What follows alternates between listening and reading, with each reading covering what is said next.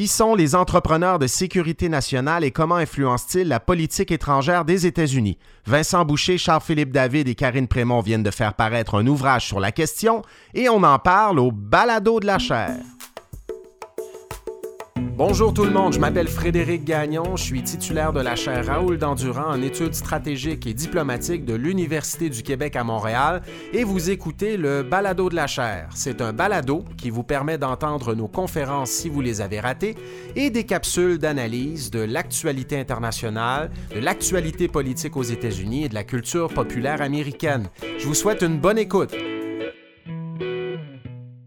Je vous le disais au balado de la chaire la semaine dernière, l'épisode de cette semaine est consacré à la publication d'un ouvrage fascinant de trois chercheurs de notre observatoire sur les États-Unis, Vincent Boucher, qui est candidat au doctorat en sciences politiques à l'Université du Québec à Montréal, Karine Prémont, qui est également professeure à l'École de politique appliquée de l'Université de Sherbrooke, et elle est à mon grand bonheur directrice adjointe de notre observatoire sur les États-Unis, et Charles-Philippe David, qui est professeur titulaire en sciences politiques à l'UQAM et qui a aussi fondé la chaire Raoul Dandurand. L'ouvrage dont on parle s'intitule National Security Entrepreneurs and the Making of American Foreign Policy, titre qu'on pourrait traduire comme ça en français, Les entrepreneurs de sécurité nationale et l'élaboration de la politique étrangère américaine. Ça vient de paraître aux éditions McGill Queen's University Press. Et pour parler de ces 480 pages de bonheur pour quiconque s'intéresse à la politique étrangère des États-Unis, à son histoire ou encore à la recherche scientifique sur les théories pour comprendre, expliquer l'action internationale de la première superpuissance du monde, je reçois deux des auteurs de l'ouvrage, Vincent Boucher et Karine Prémont. Allô Vincent, allô Karine. Bonjour Frédéric. Allô Frédéric. Alors, on va entrer tout de suite dans le vif du sujet. Euh, je pense que la prémisse de l'ouvrage, ou une des prémices de l'ouvrage, se trouve à la page 5, où vous dites, je cite, Les présidents des États-Unis ne mènent pas la politique étrangère seuls vous ajoutez qu'il s'appuie sur des conseillers, une bureaucratie en matière de sécurité nationale et qu'il faut étudier ces conseillers notamment pour comprendre les changements en politique étrangère, les innovations en politique étrangère. Et aux pages 14 à 25 du livre, vous définissez ce qui est le cœur du sujet du livre, euh, ce qui est donc euh, un entrepreneur, une entrepreneur de sécurité nationale. Ah, Vincent, est-ce que tu peux nous expliquer ce que c'est au juste un entrepreneur de sécurité nationale et pourquoi c'est intéressant de les étudier pour comprendre la politique étrangère des États-Unis? Oui, d'abord, merci Frédéric pour l'invitation et de nous donner l'occasion de parler de, notre opus sur lequel on a travaillé pendant de, nombreuses années. Euh, je vois que tu as fait tes devoirs et, que tu poses les bonnes questions, donc j'espère que j'aurai les bonnes réponses. Euh, eh bien, un entrepreneur ou une entrepreneur de sécurité nationale ou euh, décisionnelle, ça dépend comment on veut le traduire en français. Dans le livre, on parle des NSC Entrepreneurs, donc c'est conseillers de haut niveau, c'est hauts fonctionnaires, ces principles du forum décisionnel du Conseil pour la sécurité nationale qui souhaitent euh, changer la politique étrangère, qui souhaitent générer de l'innovation. Ce sont euh, des gens qui non seulement euh, se campent dans un rôle qui vise à conseiller le président, à lui présenter des options, mais qui essaient véritablement de réorienter la politique étrangère. Donc, c'est ce qu'on a voulu étudier dans ce livre, c'est de, de penser l'entrepreneuriat politique en termes non pas de, d'influence uniquement, mais penser en termes de comportement. Donc, les gens qui tentent de changer la politique étrangère. Parce que par le passé, euh, l'image de l'entrepreneur de politique a été reprise euh, dans le champ de l'étude de la politique étrangère. Il faut quand même mentionner au passage que c'est un concept qui provient des études de politique publique. Mm-hmm. Et ça a été repris pour tenter euh, d'analyser le rôle de gens qui ont de l'influence dans le processus décisionnel. Or, nous, ce qu'on dit dans le livre, c'est que c'est c'est pas uniquement des gens qui ont de l'influence, mais ce sont les gens qui tentent de générer du changement et de l'innovation. Et on veut l'étudier comme un comportement pour comprendre effectivement pourquoi à certains moments la politique étrangère des États-Unis va changer de mmh l'intérieur et pourquoi à d'autres moments on va assister davantage à une situation de continuité.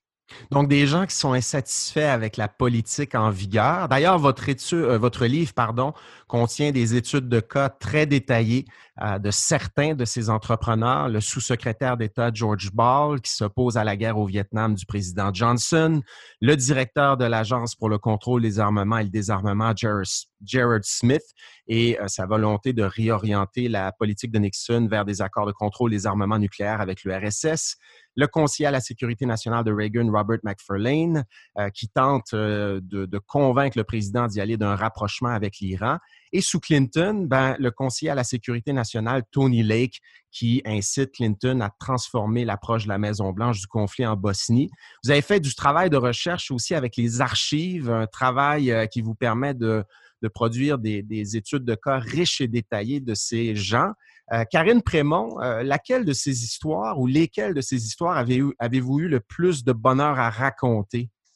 Bien, ceux qui me connaissent savent que j'ai un faible pour l'administration Nixon généralement, mais dans ce cas-ci, je dois dire que l'histoire qui m'a euh, qui m'a le plus passionnée, c'est celle de McFarlane sous l'administration Reagan, parce que nous, on aborde la partie Iran du scandale Iran-Contra, en fait, qui a marqué cette administration-là. Et ce qui est particulier avec McFarlane, c'est d'avoir l'occasion de, raconter l'histoire. C'est une histoire qui est bien documentée, dont on a beaucoup parlé en Sciences Po, euh, même dans la culture populaire. C'est vraiment le scandale des rencontres, c'est quelque chose qu'on connaît bien. Mais c'est intéressant de l'aborder cette fois-ci.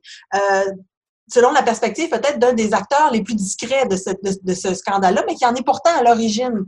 Euh, McFarland, c'est quelqu'un qui n'était pas très bien considéré par euh, les autres personnes de l'administration Reagan. C'est quelqu'un qu'on trouvait un peu, euh, un peu, comment dire, un exécutant bien davantage que quelqu'un qui pouvait prendre des décisions ou qui pouvait influencer le, résultat de la politique.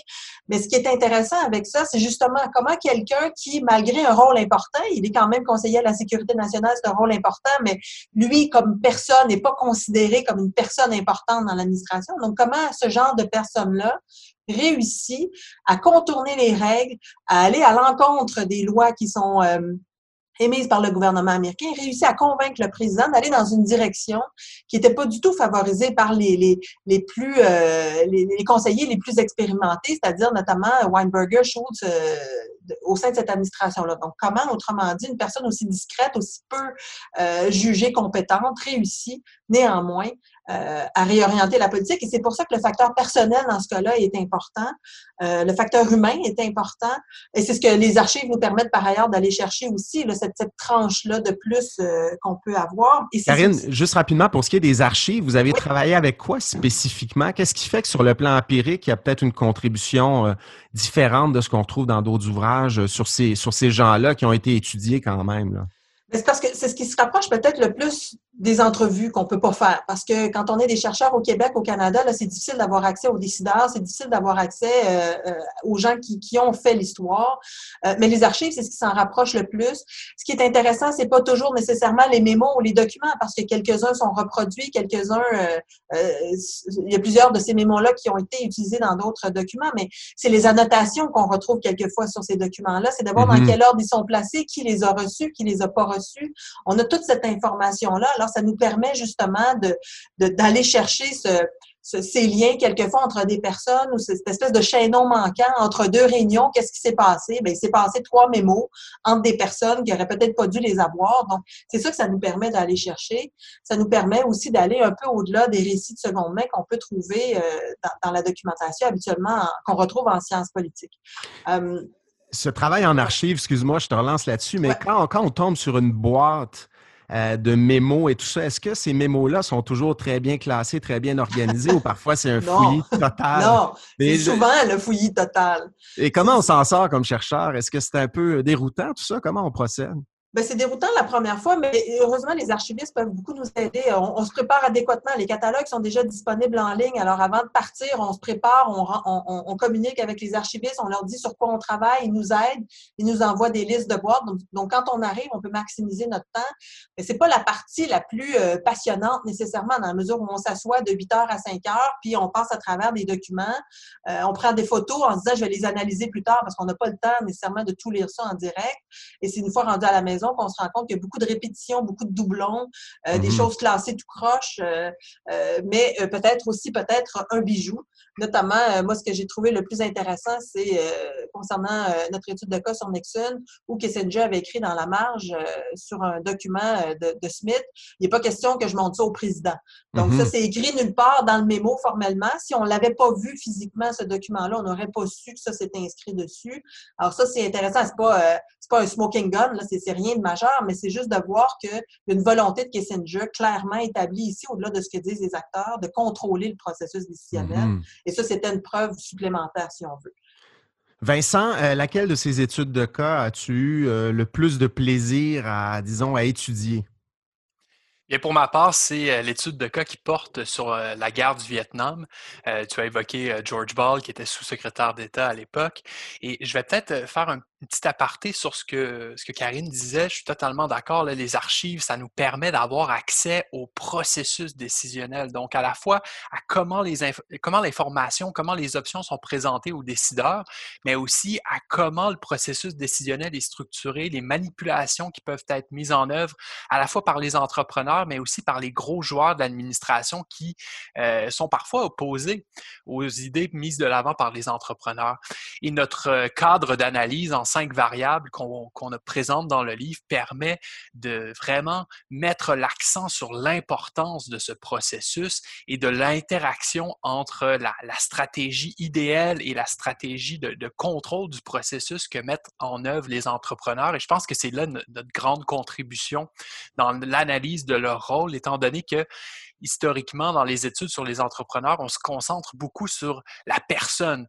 Donc, l'entrepreneur a beaucoup d'expérience dans un domaine, a de l'expertise sur un enjeu, est reconnu comme un expert et grâce à son aura réussit magiquement à changer la politique. Euh, c'est pas le cas. Il y a du travail euh, de longue haleine parfois qui est mis en œuvre par ces gens pour réussir à atteindre leurs objectifs ou pour finalement échouer. C'est ça, parce que des fois, ça ne marche pas. C'est ce qu'on constate en lisant vos chapitres sur George Ball et sur euh, Jared Smith des gens qui s'activent, qui essaient de changer la politique étrangère, mais ils se frappent à un mur, finalement. Et, dans le cas de George Ball, c'est tout à fait ça. Je reviens à, cet exemple. Euh, Ball euh, essaie de convaincre le président Johnson à partir de l'automne 1964 euh, que l'implication américaine au Vietnam, finalement, c'est une mauvaise chose et qu'on croit qu'on est en train d'essayer de protéger la crédibilité et la réputation des États-Unis en tant qu'alliés fiables dans la région, mais au contraire, en impliquant le pays de plus en plus dans une guérilla, on va mettre à mal cette crédibilité parce qu'on ne sera pas en mesure de remporter euh, la guerre et qu'on va se faire humilier en bout de ligne. Et George Ball, à, l'automne 64, en octobre, rédige un mémo de 67 pages qui analyse vraiment la situation et qui dit essentiellement, on ne peut pas s'en sortir, il faut donc euh, tenter de, négocier un accord de sortie euh, de la présence américaine et de, de tenter de couper les coûts finalement. Et ce qui est particulièrement intéressant dans ce cas-là, c'est que l'analyse de Ball est vraiment fascinante euh, sur le plan idéal, il y a vraiment quelque chose de, solide, mais sur le plan de la manipulation du processus, il se fait complètement euh, isolé, marginalisé par euh, les principaux conseillers du président Johnson, ceux qui étaient là déjà euh, dans l'administration Kennedy.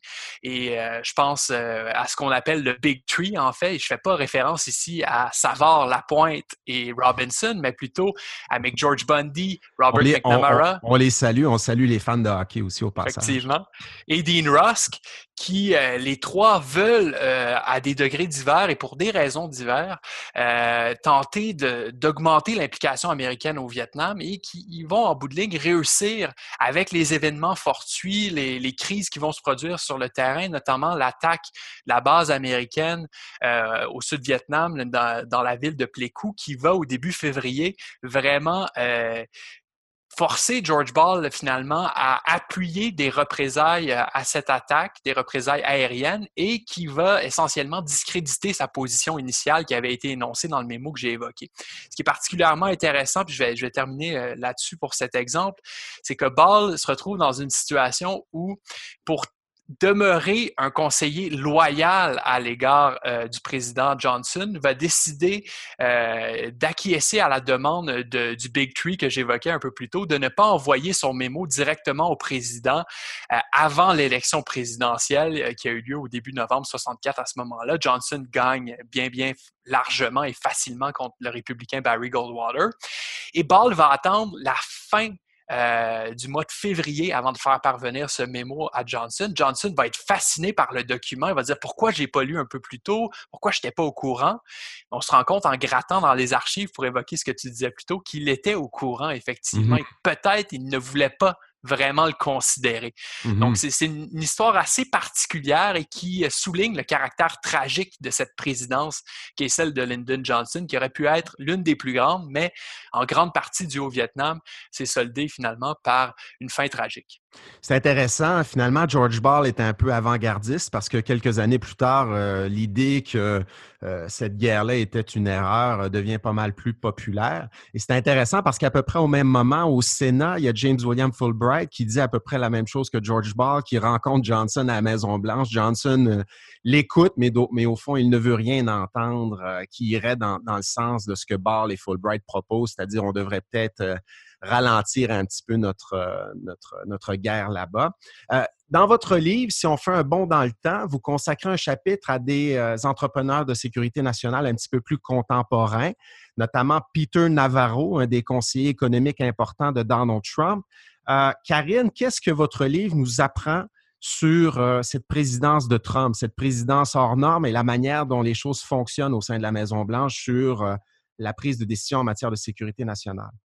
Je dirais que peut-être plus que de nous apprendre des choses, ça nous, ça nous confirme euh, mm-hmm. des, éléments, dans la mesure où ce qu'on voit, c'est qu'on a ici un entrepreneur qui utilise essentiellement les mêmes moyens que le président. C'est-à-dire que si on a euh, une présidence qui est, euh, et c'est la même chose par exemple pour McFarlane, quand on a une présidence qui est chaotique, quand on a un président qui exerce pas beaucoup de leadership, ben là, à ce moment-là, on ouvre la porte peut-être euh, à, à, des actions d'entrepreneurs. Dans le cas de Navarro, ce qui est particulier, c'est que si habituellement un entrepreneur a besoin d'être reconnu comme un expert dans son domaine, dans le cas de Navarro, le seul qui lui reconnaît de l'expertise, c'est Trump. Donc, il y a une concordance des idées entre les deux. C'est pour ça que Trump Trump est allé le chercher. Et je tiens à rappeler que c'est un des rares qui reste encore aujourd'hui, quatre ans plus tard dans cette administration-là, parce que cette concordance d'idées, elle est, elle est bien imbriquée, bien claire, notamment sur l'ennemi que représente la Chine et euh, le danger du commerce avec la Chine. Euh, il y a aussi une concordance des personnalités. Euh, ce sont des gens qui n'ont pas peur de mettre leur point sur la table, d'affirmer des choses sans démonstration, bien que Navarro soit un professeur d'université. Mm-hmm. Disons qu'il n'y a pas beaucoup d'économistes qui lui reconnaissent de l'expertise, en particulier particulier sur la Chine. C'est quelqu'un qui n'a pas ce background-là, c'est quelqu'un qui, euh, a travaillé euh, tout d'abord sur les questions agricoles, sur les questions des services publics. Alors, il est très loin de la Chine, mais donc, il y, a, cette espèce de, de, mélange entre concordance des, des, idées, concordance de la personnalité aussi, et parce qu'il est plutôt discret dans l'administration, à tout le moins dans les premières années, contrairement peut-être à d'autres conseillers qui essayaient de faire leur place, qui se battaient entre eux pour avoir l'attention de Trump, Navarro est allé un peu plus euh, en catimini un peu plus euh, euh, discrète. Euh, et il savait quand Trump était presque seul à la Maison-Blanche, savait vers quelle heure lui parler, savait à quel moment tel conseiller ou tel autre n'y serait pas. Et c'est là où il y avait ces conversations avec le président. Donc, là, ce que ça nous apprend, c'est vraiment l'importance de, de, de, de l'action tout ça. Donc, les entrepreneurs, ce pas des gens qui arrivent et qui disent voici ce qu'il faut faire, puis euh, voilà, je vais manipuler tout ça. Ça se fait implicitement ou explicitement avec la complicité du président aussi. Dans le cas de Navarro, c'est plutôt explicite. Et Karine, je te relance déjà sur, euh, sur la présidence de Joe Biden, présidence à venir. On ne connaît pas encore toutes les personnes qui seront dans l'entourage du président. On sait par contre que Tony Blinken est le choix de Biden pour combler le poste de secrétaire d'État et tout ça. Mais disons, euh, si on regarde un petit peu vers l'avenir, qu'est-ce que votre livre euh, euh, nous inciterait à surveiller au cours des quatre prochaines années là, en ce qui a trait à cette présidence de Joe Biden? Les variables aussi qui pourraient favoriser l'émergence d'un entrepreneur, d'une entrepreneur? Qu'est-ce qu'on doit surveiller à partir de votre cadre théorique? Parce que les études de, cas plus contemporaines nous ont appris, nous ont confirmé aussi, c'est vraiment l'importance à la fois de la stratégie, être capable de, maîtriser les rouages bureaucratiques, les outils bureaucratiques pour justement savoir qui isoler, euh, qui rencontrer, euh, quoi faire, en fait, pour avoir l'oreille du président. Euh, mais surtout, je dirais, et c'est peut-être moi la plus grande surprise de ce, de ce, de ce livre-là, de cette recherche-là, c'est l'importance fondamentale de l'accès au président. Si on n'a pas accès au président, même si on a un poste important, c'est ce que McFarlane, encore une fois, nous a démontré. Tu as beau être conseiller à la sécurité nationale, ça ne donne pas un accès, ça ne donne pas la, la capacité d'avoir la confiance du président et justement de, de l'influencer. Dans le cas de la future administration Biden, ce qui est intéressant de voir, c'est qu'il s'entoure de gens qu'il connaît depuis très longtemps, avec qui il travaille depuis très longtemps. Donc, c'est des, des, gens qui vont avoir cet accès-là. Maintenant, comment ils vont s'en servir? Est-ce qu'ils vont s'en servir pour faire valoir des idées? Parce que être un entrepreneur, c'est pas juste... Euh, innover, essayer de changer innover, la politique, exactement. Et souvent, on les reconnaît parce que ce sont des gens qui ont à cœur un sujet depuis très longtemps, une cause depuis très longtemps, qui construisent leur expertise là-dessus depuis plusieurs années, qui arrivent à la Maison-Blanche en disant, j'ai maintenant l'opportunité de faire valoir ce point-là, de faire changer les choses. Donc, mais, déjà, on a l'aspect proximité avec le président, accès au président, qui est fondamental et qui va peut-être euh, ouvrir la porte à des entrepreneurs. En même temps, il faudra voir le type de leadership que Biden va exercer, parce que ça, c'est peut-être un autre élément aussi. Est-ce qu'il délègue? Est-ce qu'il délègue? Est-ce qu'il laisse beaucoup de responsabilités? Je reviens encore à McFarlane. McFarlane a pu faire ce qu'il a fait de façon plutôt facile, à mon avis, étant donné les grosses pointures qu'il y avait dans ce département-là, dans, ce, dans cette administration-là, essentiellement parce que tout le monde le sous-estimait et que le président n'exerçait pas de leadership. Donc, on verra comment Biden va travailler, comment il va exercer son leadership. Vincent, sur Biden, est-ce que tu veux ajouter quelque chose? Euh, ben, je suis totalement d'accord avec euh, ce que Karine euh, dit, puis c'est bon signe en fait pour notre prochain livre, là, la suite de celui-ci. On, a déjà une piste. Et ça prouve qu'on peut rester amis même après un, effort de recherche considérable de plusieurs. Oui, oui. Ah ben oui. L'ouvrage écrit à trois.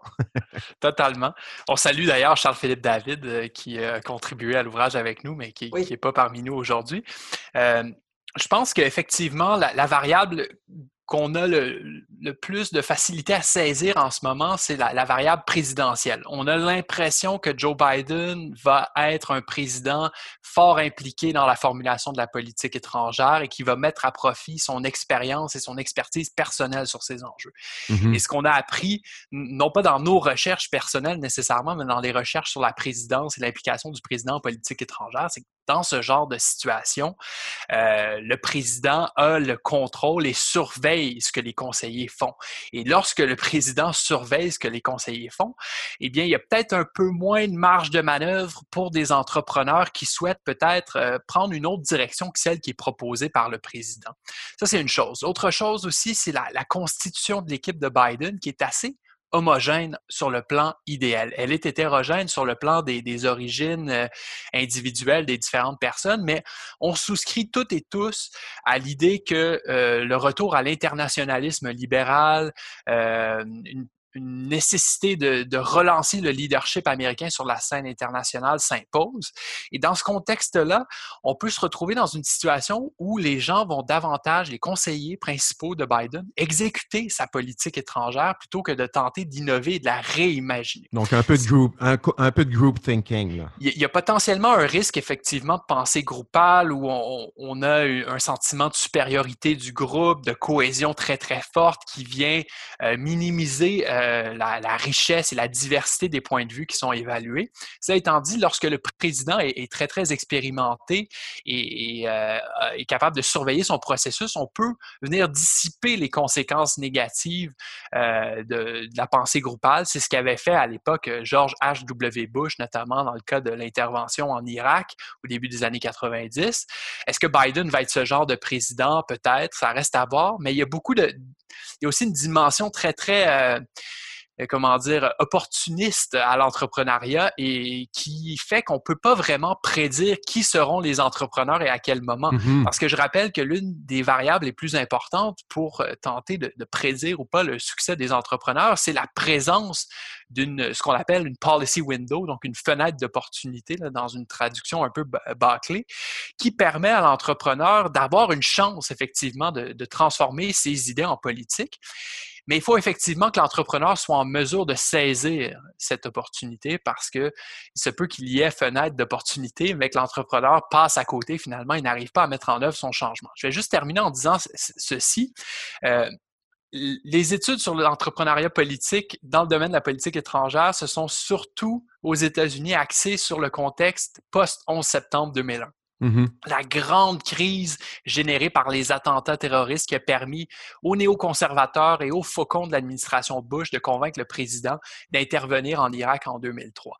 Et donc, lorsqu'on étudie le rôle des entrepreneurs décisionnels, on a tendance à se dire, ah, ça prend un 11 septembre pour que les entrepreneurs aient une influence. Non, ce peut être des développements beaucoup plus, euh, beaucoup plus euh, discrets qui ont à voir avec ce qui se passe au sein même du processus décisionnel euh, je pense notamment à Karine dans, ton chapitre sur McFarlane. Euh, tu racontes comment l'hospitalisation du président Reagan à, l'été 1985 euh, ouvre véritablement une fenêtre décisionnelle pour l'action de McFarlane. On peut penser aussi au, développement, au, au, départ de personnel dans l'administration Trump qui ont ouvert une fenêtre décisionnelle effectivement pour Peter Navarro. Et ce genre de fenêtre décisionnelle, c'est plus difficile de, les anticiper d'une part, et ça dépend en bonne partie souvent de, des décisions présidentielles. Donc, encore une fois, je reviens à ça pour boucler la boucle. Euh, la clé pour l'instant pour comprendre et pour tenter d'anticiper si les entrepreneurs auront une influence, euh, si des entrepreneurs auront une influence sous Joe Biden, c'est le président lui-même. Un travail d'envergure, euh, le livre vient de paraître. je vous poserai une dernière question. Une fois que ça s'est fait, quelles sont les prochaines pistes de recherche que vous aimeriez euh, explorer pour la suite des choses? Peut-être Karine pour commencer? En fait, moi, ce qui m'a intéressé, euh, ben, d'abord, euh, il y aurait beaucoup de pistes qu'on pourrait reprendre euh, suite à, la rédaction de ce livre-là.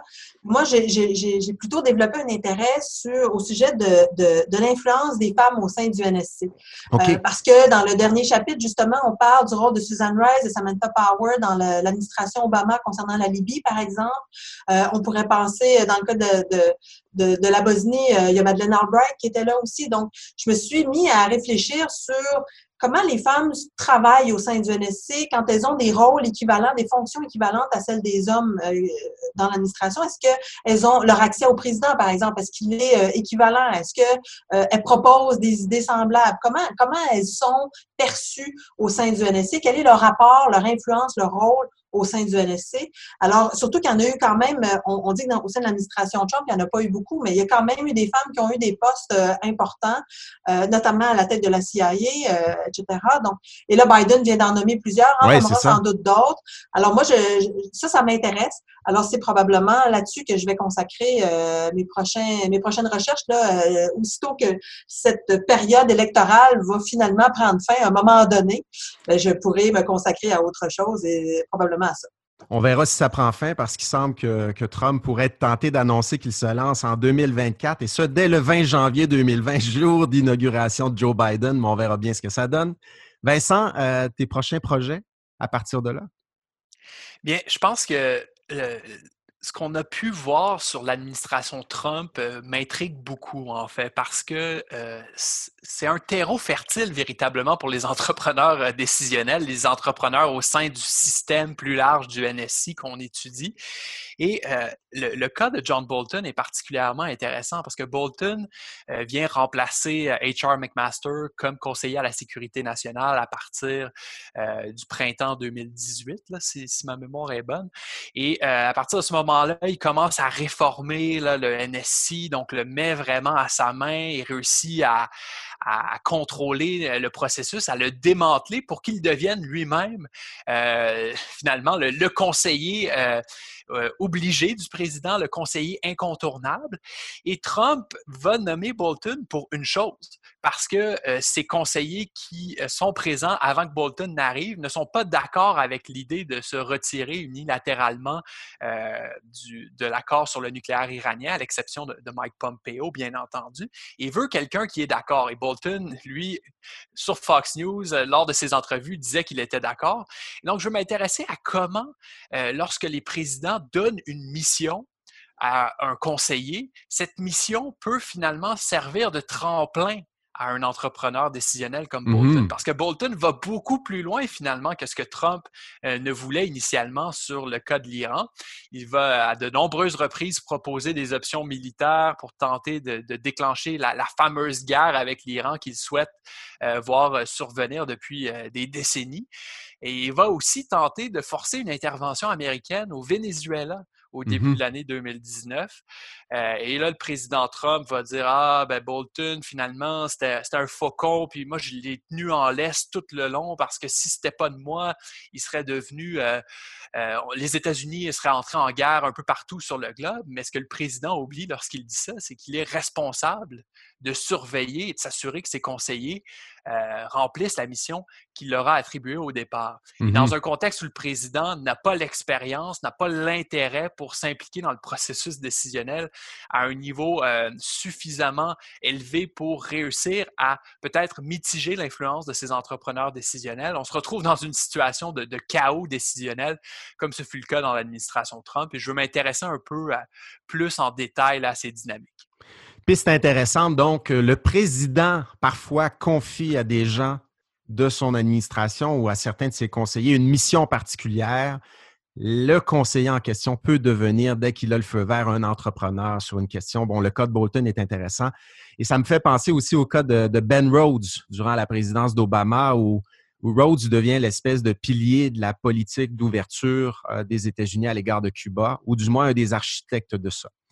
Écoutez, si je, peux, me permettre, euh, ce qui est intéressant aussi dans l'ouvrage qui est souligné dans, le dernier chapitre, c'est euh, le clash générationnel aussi qu'on retrouve. On retrouve notamment dans l'administration Obama les conseillers plus vieux qui sont qui font coalition, les, plus jeunes qui proposent de nouvelles méthodes, des, politiques un peu plus innovantes, en tout cas une façon différente de les aborder. Ça aussi, éventuellement, ça pourrait être une piste euh, à creuser. Comment ce, ce, clash générationnel fonctionne ou pas.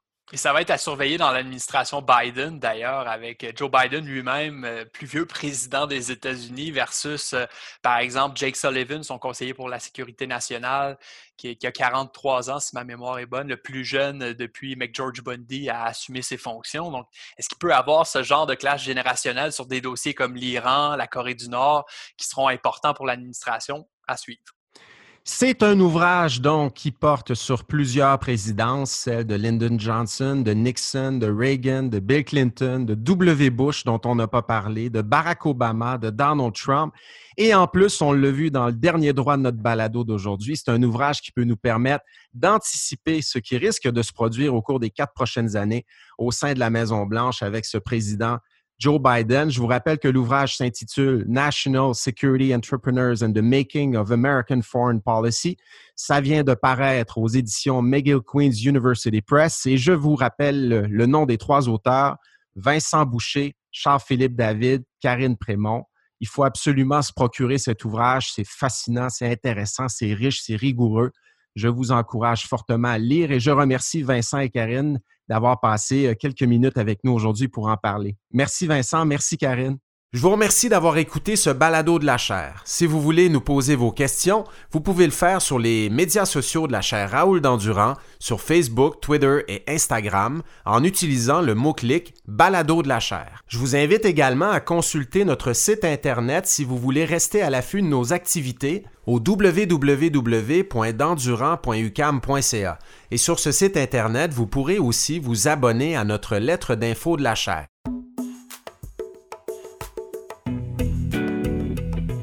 Et d'ici la semaine prochaine, si les relations entre les États-Unis, la Chine et le Canada vous intéressent, ben sachez que l'on tiendra le 9 décembre à 12h30 un webinaire sur le thème The US-China-Canada Dance, Geoeconomics and Power Politics After Trump. On recevra trois conférenciers à cette occasion, Jonathan Mentor, qui est correspondant international et chroniqueur chez iPolitics, Louis Vachon, qui est président et chef de la direction à la Banque nationale du Canada, et Ross Engel, qui est chercheur Geoeconomics and Strategy Program au Carnegie Endowment for International Peace. Vous pouvez vous inscrire gratuitement à cette activité sur notre site internet au www.dendurant.com Ah, et une toute dernière chose, si vous aimez le balado de la chair, ben n'hésitez pas à nous le dire sur votre plateforme préférée.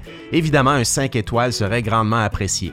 Ce balado a été co-réalisé par Philippe Julien Bougie et Clément Hamelin. Allez, à la semaine prochaine.